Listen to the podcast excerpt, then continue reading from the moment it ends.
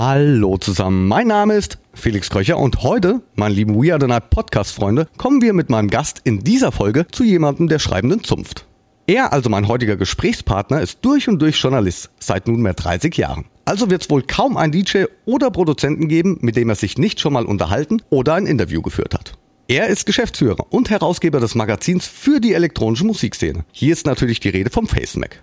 Ich hatte schon einige Male die Ehre, von ihm interviewt zu werden. Nun drehen wir den Spieß aber mal um. Ich bin leicht nervös und zugleich mega neugierig auf alles, was er uns nun erzählt. Ich behaupte jetzt mal, keiner kennt sie besser und hat so viel über unsere Rave-Szene geschrieben und berichtet als mein Gast. Ich begrüße Sven Schäfer. We are the night mit Felix Kröcher. Ein Podcast von Sunshine Life. Präsentiert von Schweppes. Mix it up. Rezepte und Infos auf schweppes.de.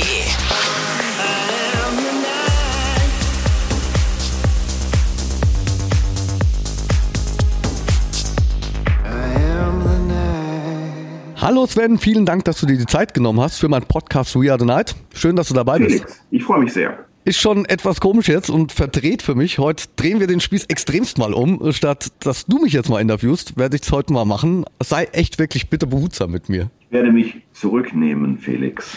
Vielen, vielen Dank.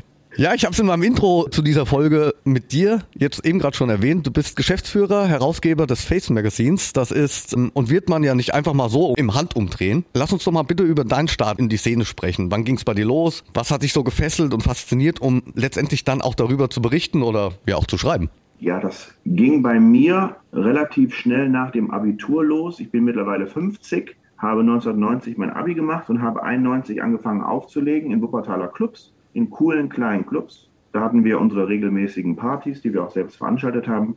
Und das waren noch die Zeiten, in denen man als DJ einen ganzen Abend bestritten hat, wovon der Sven Feth auch gerne erzählt. Ne? Dass man also wirklich den Gast oder die Gäste auch durch einen Wellental der Musik geführt hat. Ich habe immer angefangen mit RB Hip-Hop, dann wurde es ein bisschen schneller, dann wurde es hausiger.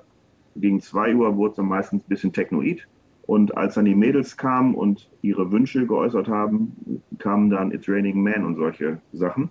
Das war dann irgendwann ein bisschen zu hart für mich, aber ja, das, so hat's angefangen. Und dann habe ich in meinem Lieblingsplattenladen Bazooka Records in Wuppertal eine Raveline gesehen und die haben freie Mitarbeiter gesucht für Rezensionen und hieß damals Night Flight Berichte, also quasi Event nach Besprechungen. Da habe ich mich drauf beworben. Ich hatte schon während der Schulzeit bei einer Schülerzeitung gearbeitet, konnte mich einigermaßen ausdrücken. Ja, und dann haben die mich eingeladen und fanden das ganz gut so. Dann habe ich für die erstmal geschrieben. Ich habe das nachgelesen. Schülerzeitung hieß die Unvollendete. Bin ich richtig? Das ist korrekt. Hey. Genau, da haben wir auch einige Preise gewonnen. In Deutschland waren die beste Schülerzeitung Deutschlands eine Zeit lang. Das hat auch Spaß gemacht und eigentlich wollte ich nach dem Abi sofort in diesen journalistischen Bereich gehen, aber ich war zu blöd, um zu verweigern. und dann bin ich eingezogen worden, war in Neumünster bei der Bundeswehr für ein Jahr. Dann hatte sich das bei mir eigentlich mit dem Journalismus erledigt, weil ich ähm, dieses eine Jahr beim Bund hat mich so desillusioniert, dass ich dachte, du gehst jetzt studieren und säufst immer.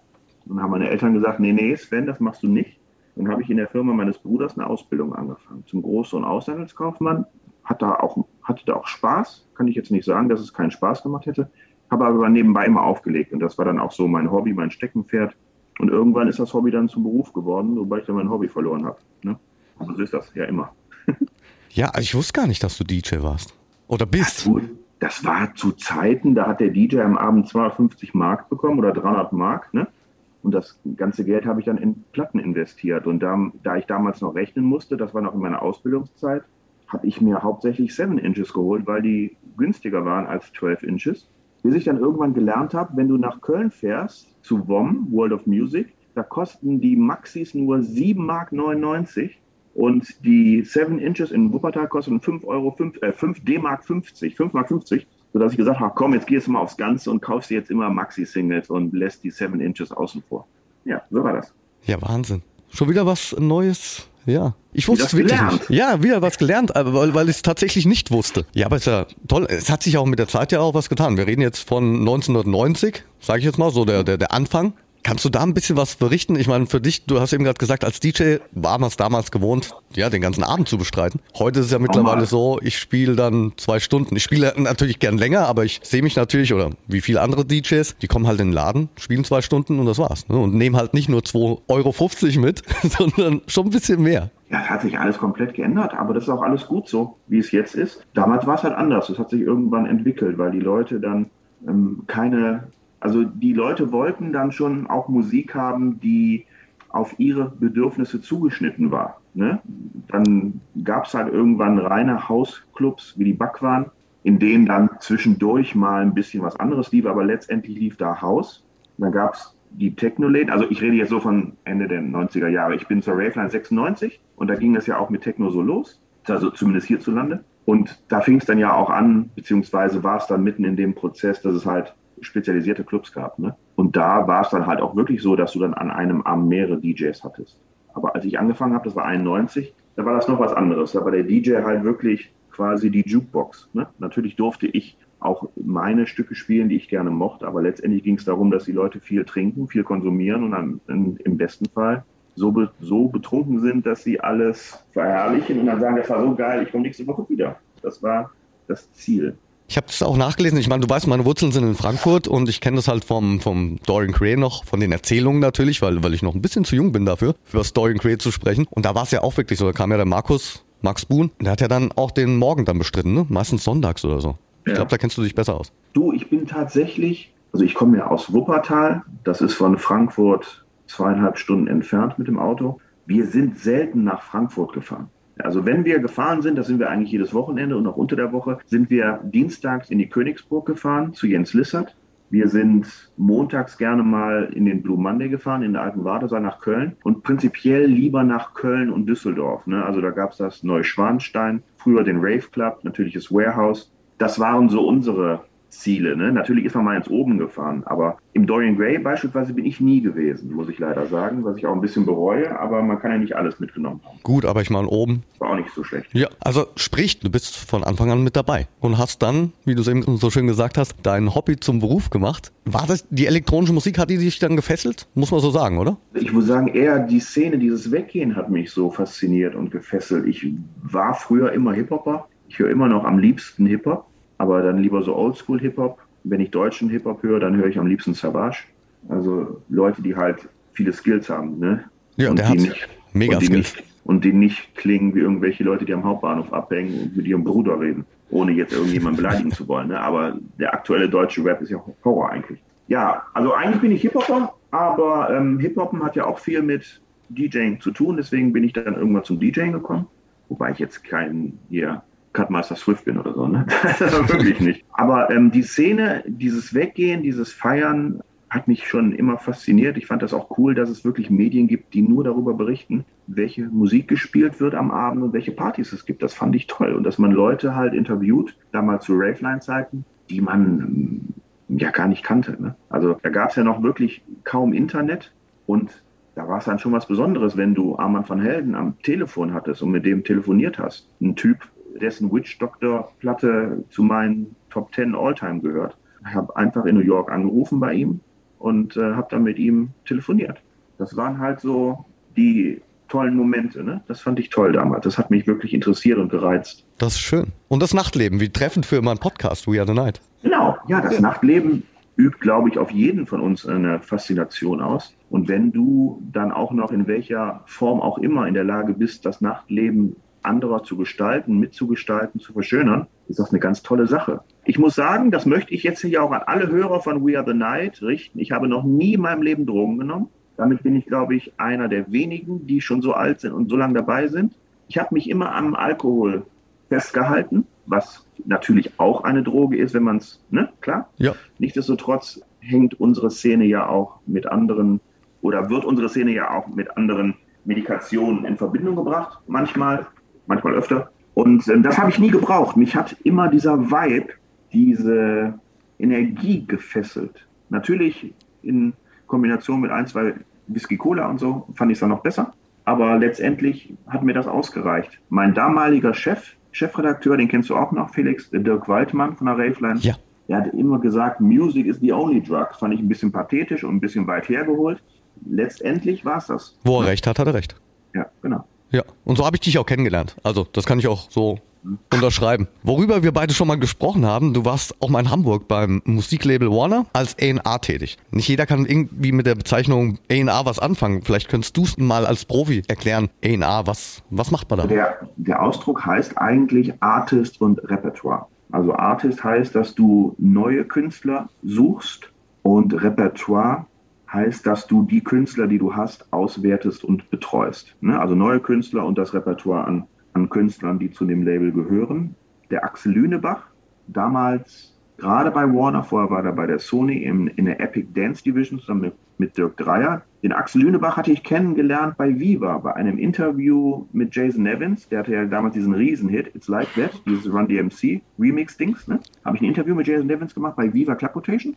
Und da war der Axel auch. Wir sind ins Gespräch gekommen, er hat mich gefragt, was ich so mache. Und dann war er bei East West, das gibt es nicht mehr, ist war eine Division von Warner, heute gibt es da nur noch Warner. Ne? Der hatte mich dann irgendwann gefragt, weil die neuen A&R suchten, ob ich nicht Lust hätte, das zu machen. Das war 99, 2000. Also war ich gerade mal vier Jahre bei der Raveline. Und ich fand das natürlich extrem spannend, musste aber dann auch kennenlernen oder feststellen, obwohl wir gute Erfolge hatten, wie Elektrochemie LK, Schall zum Beispiel oder Tok Tok, Missy Queens is Gonna Die. Da wollte ich eben gerade drauf zu sprechen kommen. Mhm. Ja, ja, ja. Du, du, hast ja viele Künstler und Produzenten entdeckt. Sono Keep Control, da bin ich ein bisschen stolz drauf, weil die sonst niemand haben wollte.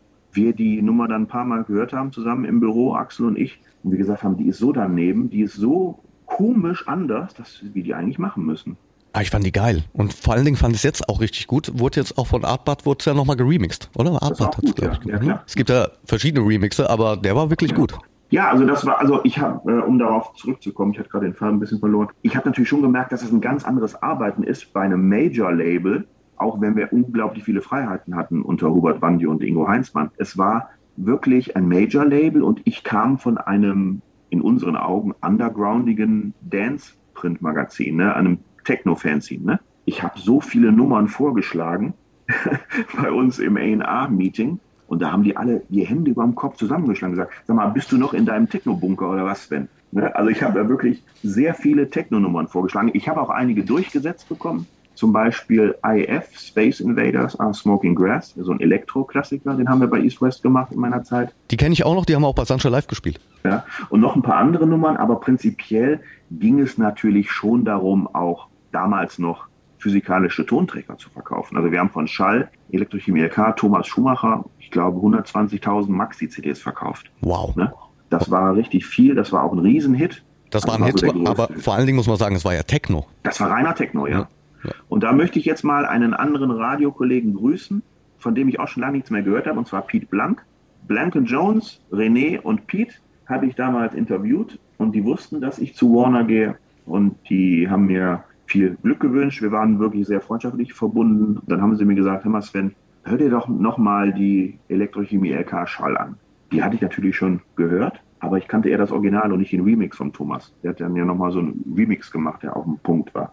Also nochmal vielen Dank an Pete. Das war ein großartiger Tipp. Und dann haben wir uns das zusammen mehrfach angehört und dann habe ich gesagt, okay, wir sprechen mal mit damals noch Confused Records, Oliver Huntemann, Jan Langer und machen ein Angebot. Ja, da haben wir auch ein geniales Video drehen lassen von Jörg Offer. Ein großartiges Video. Für mich immer noch das beste Musikvideo aller Zeiten ohne Scheiß, weil es genau das widerspiegelt, wie die Plattenindustrie damals funktioniert hat dicke Titten und Champagner. Ja, so. siehst du, ich habe es mir nämlich notiert. Ich kann mir auch ein bisschen was merken, auch wenn ich manchmal irgendwie auf Partys dann mal einen Gin zu viel drin habe. Aber ich habe es mir wirklich notiert mit dem Musikvideo. Das hast du mir nämlich schon mal erzählt. Vielleicht kannst du da noch ein bisschen umfangreicher erklären, so mit dem Musikvideo oder was du generell da auch erlebt hast zu der Zeit, weil das war mit Sicherheit nicht das einzige Musikvideo, bei dem du nee, mit dabei warst. Ich habe natürlich viele Videos gemacht und damals waren die Budgets für die Musikvideos ja noch absurd hoch im Vergleich zu heute. Ne? Also da war es total normal, dass du 75.000, welcher Währung auch immer, ausgegeben hast für ein Musikvideo. Ne? Und das waren dann noch günstigere. Okay. Und ähm, äh, ein sehr schönes Video haben wir in Berlin in einem Plattenbau gedreht und der Regisseur war Jörg Buttgereit, ein großartiger, vornehmlich Horrorfilmregisseur aus Deutschland, hat einige Klassiker gemacht wie Nikomantik. Und der Jörg, super cooler Typ und sehr professionell, war der Wunsch von Tok Tok vom Benjamin und vom Florian. Stammheim-Clique eigentlich so, ne? Tok Tok. Ja, Florian Feierabend, einer der besten Namen überhaupt. Florian Feierabend. Ja, und die wollten dann gerne, dass, wenn wir ein Video drehen, dass das Video nach ihren Vorstellungen umgesetzt wird. Und dann haben sie gesagt, Jörg Buttgereit. Ich kannte natürlich Jörg Buttgereit und habe dann schon die N1-Rotation oder die N3 auf Viva Flöten gehen sehen. Äh, aber das Video war total handsam. Ne? Also nichts mit Horror, total super. Nichtsdestotrotz haben wir bei Viva nur eine N3 bekommen, aber der Markus Adam von MTV hat die Nummer sehr gepusht. Und wir hatten da bei MTV eine gute Rotation für das Video. Missy Queen's Gonna Die immer noch eine schöne Nummer mit Sophie O gesungen oder von Sophie O gesungen. Ja, und dann waren wir da, hatten wir auch einen veritablen Hit damit. War, glaube ich, Top 20 in Deutschland in den Verkaufscharts. Auch mit einer Techno-Nummer, ne? muss man auch mal sagen. Aber das war auch die Zeit, in der Superstar Recordings, Peter Alexander, Stefan Dabruck, Frank Klein sehr erfolgreich gewesen sind mit Techno, ne, muss man auch sagen. Also wir waren da nicht die Einzigen, die das gemacht haben. Wir waren vielleicht die coolsten, ja, aber wir waren nicht die Einzigen. ja, aber gerade wenn du siehst, was auch Stefan für einen Weg gegangen ist, wow. Ja. Stefan Dabruck Management. Ja, Unfassbar. Ja, und ich glaube ja. mittlerweile gefühlte 500, naja, wenn es reicht, 500 goldene Schallplatten oder so, ne? Allein mit Robin 500 Lamborghinis. Ja, oder so, so kann man es natürlich auch sagen. Grüße nach Frankfurt. Gemacht. Ja, alles, alles richtig, richtig, gemacht. gemacht. Ja. Ja. Der alte Hooligan war früher mal beim WSV. Ja, ich Hamburg hat sich immer geprügelt mit anderen Fußballfans. Ich möchte ja. mich auch unbedingt mit ihm treffen und zum Fußball gehen. Vor kurzem haben wir noch telefoniert. Ja, muss er aufpassen, ne? Da bin ich doch gut beschützt. Das stimmt auch wieder, ja. Der hat Connection. Du hast ja eben gerade gesagt, du warst dann von 1996 ab, warst du dann schon Chefredakteur bei der Raveline? Nein, nee, ich war nee. ein ganz normaler Redakteur. Okay, aber dann wurdest du dann irgendwann Chefredakteur? Ja, irgendwann wurde ich dann Chefredakteur. Also, um es ganz kurz hier zu machen, wir hatten ziemlich viel Erfolg bei Warner. Dann wurde Wehr und East West zusammengelegt zu Warner. Und unser Chef von East West, der Hubert, wurde nicht Geschäftsführer von Warner. Und das fanden wir, weil wir ihm sehr loyal gegenüberstanden, scheiße. Und deswegen haben wir ein Label-Deal-Angebot von Universal angenommen, beim Neffi, auch noch da, Grüße Neffi, und haben dann versucht, bei Universal den Weg von East-West weiterzuführen. Ist uns eher nicht so gut gelungen, muss man auch mal ehrlich sagen. Wir hatten ein paar Hits, kleinere Hits. Kid Q, This Feeling war ein ziemlich großer Hit, aber das war der einzige wirklich große Hit in unserer Label-Deal-Phase. Silly Spider, Fittipaldi, Casa Rosso. Wir hatten mehr so, wir hatten eher so ein paar Underground-House-Hits. Ne? War da dann nicht auch, auch schon der Agger dabei? Der Agger kam später, als wir, also wir hatten das Label 2002, glaube ich, gegründet, oder 2003, weiß ich gar nicht mehr genau. Und nach drei oder vier Jahren kam dann der Agger dazu. Der Agger hatte eine undankbare Aufgabe, weil er die leider schon ins Wasser gefallenen Scherben zusammenklauben sollte. Das ist ihm dann natürlich auch nicht mehr gelungen. Wir hatten einfach den Zug der Zeit verpasst. Wir hatten die Digitalisierung und so weiter haben wir total verschlafen. Wir waren in unseren Filmen, wir müssen den Hit signen und haben einfach die Zeichen der Zeit zu spät erkannt. Und Aga hat dann noch versucht, das Beste daraus zu machen. Aber wir mussten dann irgendwann Insolvenz anmelden mit unseren Labels. Und habe ich dankenswerterweise, muss ich sagen, das Angebot bekommen vom Raveline-Geschäftsführer, zurückzukommen und dann als Chefredakteur.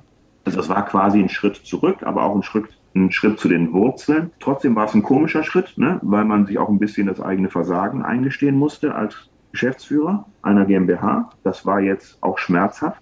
Nichtsdestotrotz haben wir, bei Insolvenzen gibt es ja immer sogenannte Quoten, ne? wie viel Geld die Gläubiger noch kriegen, haben wir das noch einigermaßen stilvoll über die Bühne gebracht. Ich glaube, wir hatten eine Quote von 30 Prozent oder so. Aber trotzdem war das natürlich erstens schwierig für mich, dann wieder zurückzugehen, aber ich habe das dann gemacht und dann hat es auch noch Spaß gemacht bei der Raveline. Also da kann ich dir sagen, Raveline habe ich mehr gelesen als meine Schulhefte zu der Zeit. Die habe ich aufgesogen, wirklich richtig. War dann ein großer Fan.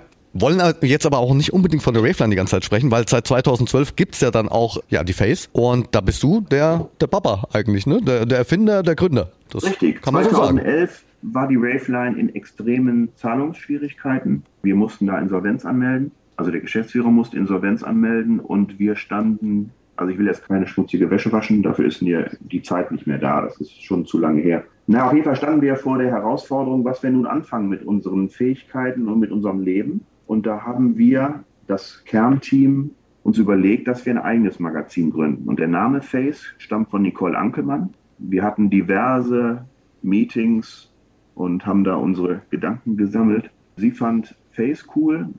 Das englische Verb bedeutet, jemanden nicht zur Ruhe kommen zu lassen, jemanden zu beschäftigen, auch jemanden zu nerven. Das fanden wir eigentlich ganz passend. Und ja, dann hießen wir zuerst Face. Ne? F-A-Z-E, supergeiles Logo vom Stefan Gubert. Und das erste, wir haben angefangen, oder die GmbH wurde gegründet im Januar 2012. Das erste Heft erschien, das erste Printmedium erschien im März 2012 mit Ricardo Villalobos auf dem Cover. Ja, und seit der Zeit haben wir jetzt das Face-Magazin. Also zuerst hießen wir Face und dann gab es ein böses Schreiben von der Frankfurter Allgemeinen Zeitung, von der FAZ. Ach, ehrlich? Ja, ja, die haben uns nämlich angedroht, dass ah. sie uns eine Konventionalstrafe aufbrummen, wenn wir den Namen nicht ändern, weil FAZE stünde ja wohl, da wären sich ja wohl alle einig, für FAZ elektronisch. Ja, dann hatten wir einen Anwalt beauftragt und der meinte, letztendlich sind sie nicht im Recht, aber die können so lange klagen und prozessieren, bis wir gar kein Geld mehr haben, sodass wir dann aus Face Face Mac gemacht haben. Ne? Ich glaube, nach einem Jahr war das. Dann hießen wir nicht mehr Face, sondern Face Mac. Das heißt, auf den ersten Printausgaben, die es immer noch in unserem Online-Shop gibt, da sieht man noch das alte Logo ohne das Mac. Und jetzt alle, die das hören, for those who know, irgendwann schon an der Face Mac. Ja, das haben wir nicht gemacht, weil wir das geiler fanden, sondern weil wir Angst hatten vor hohen Strafzahlungen. Das kann man durchaus ja. verstehen. Aber letztendlich hat sich nicht viel geändert. Also wir feiern im März unser Zehnjähriges, zehn Jahre FaceMac und da sind wir alle sehr stolz drauf. Ja. Sehr schön von damals bis heute, da liegt ja auch eine lange Zeit dazwischen. Ich freue mich immer, wenn mein Gast mal, ja, die ein oder andere unvergessliche Geschichte erzählt, die er erlebt hat. Einfach so, ja, damit ich es auf Band hab. Spaß. Ja. Aber es interessiert mich natürlich sehr. Ja, für dich sicherlich schwer, weil du in all den Jahren, wir reden jetzt ja wirklich schon von, ich sage jetzt mal guten 30 Jahren, extrem viel erlebt hast. Aber vielleicht kannst du, ja, das eine oder andere zum Besten geben, falls du dich noch, äh, ja, falls du dich entscheiden kannst. Wir haben also, Zeit. Ich muss jetzt aufpassen, dass ich niemandem auf die Füße trete. Wenn du seit 96, also 25 Jahre jetzt in diesem Techno-Business bist, ne? Ja. Hast du natürlich auch viele Sachen erlebt, die nicht spruchreif sind, die unter dem Mantel des Schweigens verborgen bleiben sollten. Ne? Also viele Künstler neigen dazu, im Laufe des späteren Abends komplett durch zu sein und dann alle Grenzen des guten Geschmacks zu überschreiten. Aber davon will ich jetzt nicht erzählen, weil das wissen wir alle, glaube ich, sowas gibt es schon mal. Ne? Ja, kommt vor. Das passiert, das passiert schon mal, ja. Und da ich halt sehr selten betrunken bin, das auch noch, ne, kriege ich sehr viel mehr mit als andere.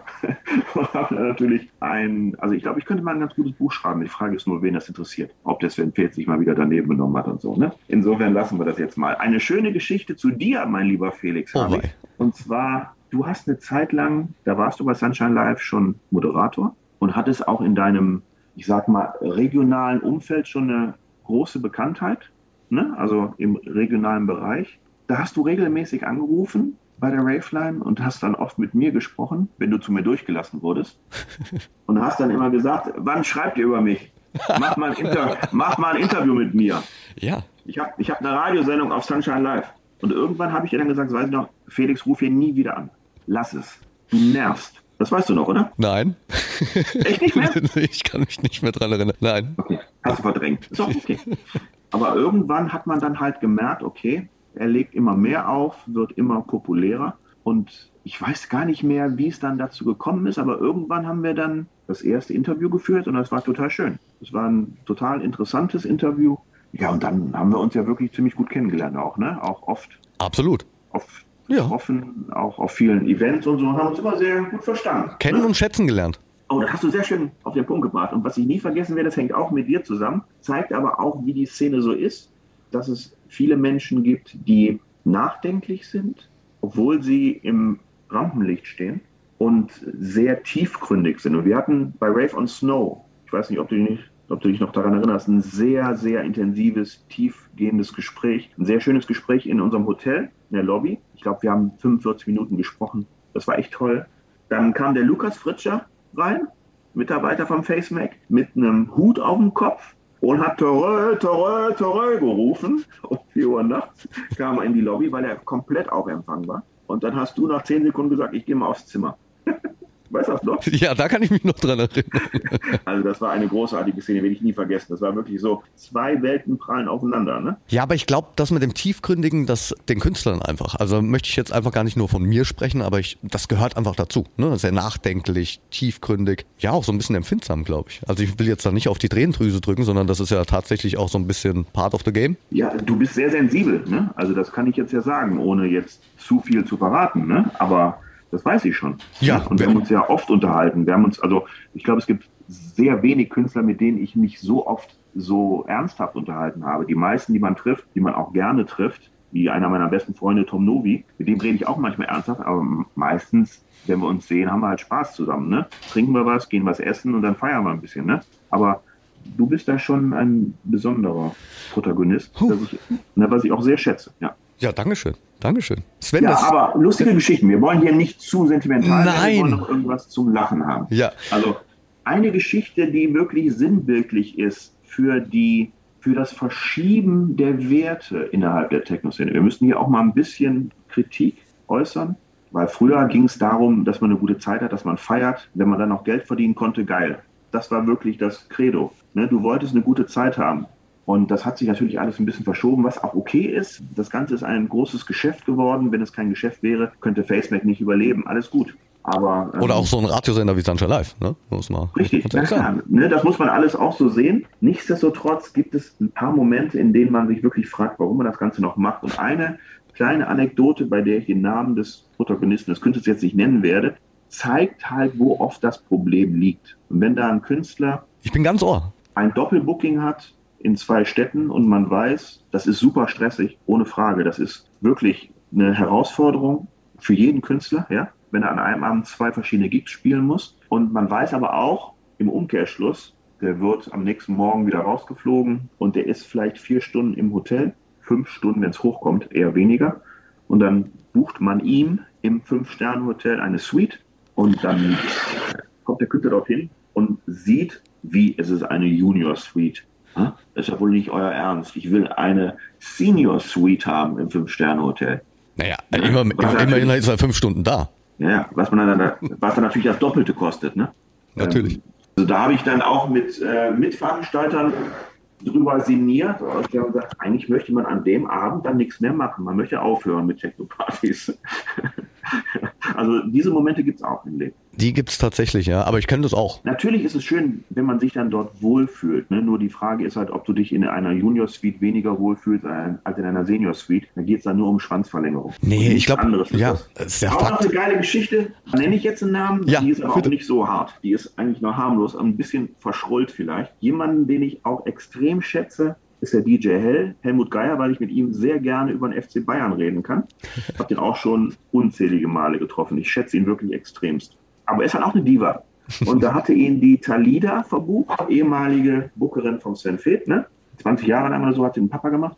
Und dann war der Hell in irgendeinem Hotel, ich weiß jetzt nicht mehr in welcher Stadt, aber auf jeden Fall im Ausland, im europäischen Ausland.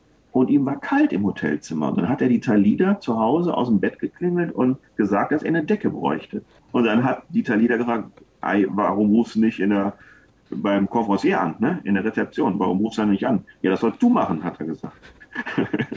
Ich glaube, ich muss mit Martin mal sprechen. Das ist eine geile Geschichte. Ja, der muss mit Martin- ich sehr gelacht. Ich glaube, ich rufe den Martin jetzt dann auch äh, Samstag nachts um drei, vier Uhr an nach dem Gig und sage, ey, ich brauche noch ein Wasser oder eine Decke. Kann, kann ich vielleicht irgendjemand das doch... Mindeste, oder nicht? Wie? Wie bitte? Kingsman. Ja, Kingsman muss das machen. Ja. Muss er regeln. Ja, natürlich. Natürlich. Ja. Sven, das Face Magazine gibt's ja auch monatlich als Printausgabe. Auf Instagram, Facebook seid ihr am Start. Und seit geraumer Zeit macht ihr auch eine eigene Radioshow hier auf Sunshine Live. Was passiert denn genau da? Was habt ihr da geplant? Was gibt's da zu hören? Also die Radiosendung, vielen Dank an Andreas Reibold für die Bereitstellung dieses tollen Termines, immer am letzten Freitag im Monat von 18 bis 20 Uhr. Die spiegelt eigentlich alles so das wieder, was FaceMac ausmacht. Also wir haben einen langen DJ-Mix, immer in der zweiten Stunde. Da hatten wir unter anderem schon Matthias Tanzmann von Moonhaber oder Entim oder auch Shadow und Obscure Shape, ne, ein bisschen düsteren Techno. In der ersten Stunde haben wir natürlich viel Musik, aber auch News. Ne? Wir haben Event-News, wir haben normale News, so Gossip-News. Dann haben wir einen Warsteiner Minimix des Monats. Jetzt habe ich den Sponsor genannt, verdammt, tut mir leid. Wollte ich gar nicht. Der ist zehn Minuten lang. Da können halt DJs dann ihren aktuellen Hit spielen und dann halt noch zwei, drei andere Nummern dort präsentieren. Ja, und ansonsten halt viel Musik. Und wir legen Wert darauf, dass wir sehr viele Station-IDs haben von Künstlern, deren Tracks wir spielen. Da hatten wir schon Station-IDs von Charlotte Witt, Solomon, Purple Disco Machine und so weiter. Und natürlich gibt es zwischendurch ein paar blöde Sprüche. Der Erik ist auch immer da, der mag das ja auch, ab und zu mal ein bisschen Blödsinn zu labern. Insofern ist das, glaube ich, recht unterhaltsam. Ja, also ich kann sagen, also ich kann es euch auch allen, die ihr jetzt gerade zuhört, wärmstens empfehlen. Oh, das ist schön. Ja. Machst du für uns Werbung, Felix? Ich mache Werbung für euch, hier in meinem Nein. Podcast. ja, das ist toll. Und grundsätzlich natürlich für Sunshine Live. Natürlich, Sunshine Live ist ein großartiger Radiosender. Absolut. Ja, nur. Ja, ohne Witz jetzt. Wir haben schon, das ist unfassbar. Ich könnte jetzt stundenlang zuhören, aber ich habe jetzt schon tatsächlich die abschließende Frage. Okay. Und das ist ein Klassiker als Frage in meinem Podcast. Was bedeutet denn dir die Nacht? Also, was macht die Nacht für dich besonders? Wir sind vorhin schon ein bisschen drauf eingegangen auf die Nacht und Nachtleben, aber vielleicht kannst du das noch ein bisschen. In der Nacht strahlen wir alle mehr. Ich weiß nicht, die Nacht hat unzählige Facetten, obwohl es dunkel ist und bietet sehr viele Möglichkeiten zur, En zur Entfaltung. Also in der Nacht fühlt man sich wohl. Ne? Und wenn man in der Nacht dann auch das macht, was einem Spaß bereitet, ist es noch schöner. Es, es gibt natürlich diesen alten Meme-Spruch, einige meiner besten Tage waren Nächte oder so, oder? Ja, genau Oder so geht er, glaube ich, ja. oder? ja. oder so ähnlich. Ich, ich weiß nicht genau. Also nachts hat natürlich auch noch den Vorteil, dass nicht alle so gut hingucken, vielleicht, ne? dass du manchmal mit deinen Sachen, die du machst, noch ein bisschen durchrutschen kannst, weil nicht alles hell ist. Das ist ein bisschen das, was ich auch schade finde im Vergleich zu früher, zu den Partys. Weil früher gab es da ja hier, hier und da in irgendwelchen hauptsächlich komischen Läden Partyfotografen von Virtual Nights oder so. Die sind dann da so rumgelaufen und haben nervige Bilder gemacht von Leuten, von denen es besser keine Bilder gegeben hätte. Aber ansonsten gab es da ja noch nicht diese ganze Handyscheiße. Natürlich habe ich auch mein Handy immer dabei, klar. Aber das war halt schon wirklich früher befreiender. Ne? Wenn du in den Club gegangen bist, dann warst du in dem Club. Und hast gefeiert. Du hast gefeiert und du hast dich daneben benommen, war auch weil du wusstest, ja gut, morgen ist ein neuer Tag. Gib ihm. Und das ist leider ein bisschen verschoben. Und insofern finde ich es auch gut, dass es in einigen Clubs die Regelung gibt, dass man ähm, die Handys abgeben muss oder so. Oder dass man die Zugeklebt. zugeklebt. Wobei das Problem ist ja nicht nur, dass du Bilder machst von Leuten, sondern dass du dich mit dem Handy beschäftigst. Das ist ja das Problem. Du sollst mit Leuten reden, du sollst mit Leuten tanzen und du, ne, du sollst mit Leuten Spaß haben. Du sollst nicht in einen Club gehen oder auf ein Festival, um zu gucken, wie dein Trade Republic Wert ist gerade oder äh, wie FC Bayern gespielt hat. Ne? Ja, Das oder wie viele Likes du generierst.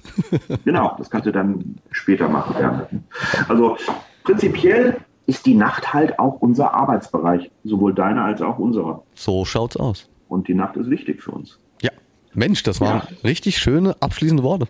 Den kann ich kaum etwas zufügen. Und möchte ich eigentlich auch gar nicht. Ich, ja, es war mir eine Ehre, dich als Gast in meinem Podcast begrüßen zu dürfen. Es hat mir sehr viel Spaß gemacht, Felix, und ich freue mich darauf, wenn wir uns wiedersehen. Unbedingt, unbedingt. Und ich weiß, du hast eben gerade schon im Vorgespräch gesagt, ihr seid hier Redaktionsschluss, da habt ihr, müsst ihr jetzt Gas geben? Genau. Ja. Dann entlasse ich dich. Bedanke mich auf jeden Fall nochmal, wie gesagt, für das wirklich tolle Gespräch. Ja, und äh, einmal mehr einen großen Dank an euch. Schön, dass ihr zugehört habt. Wir hören uns in 14 Tagen wieder zu We Are the Night. Bleibt gesund. Euer Felix Kröcher. We Are the Night mit Felix Kröcher. Ein Podcast von Sunshine Life. Unterstützt von Schwebs. Mix it up. Rezepte und Infos auf schwebs.de.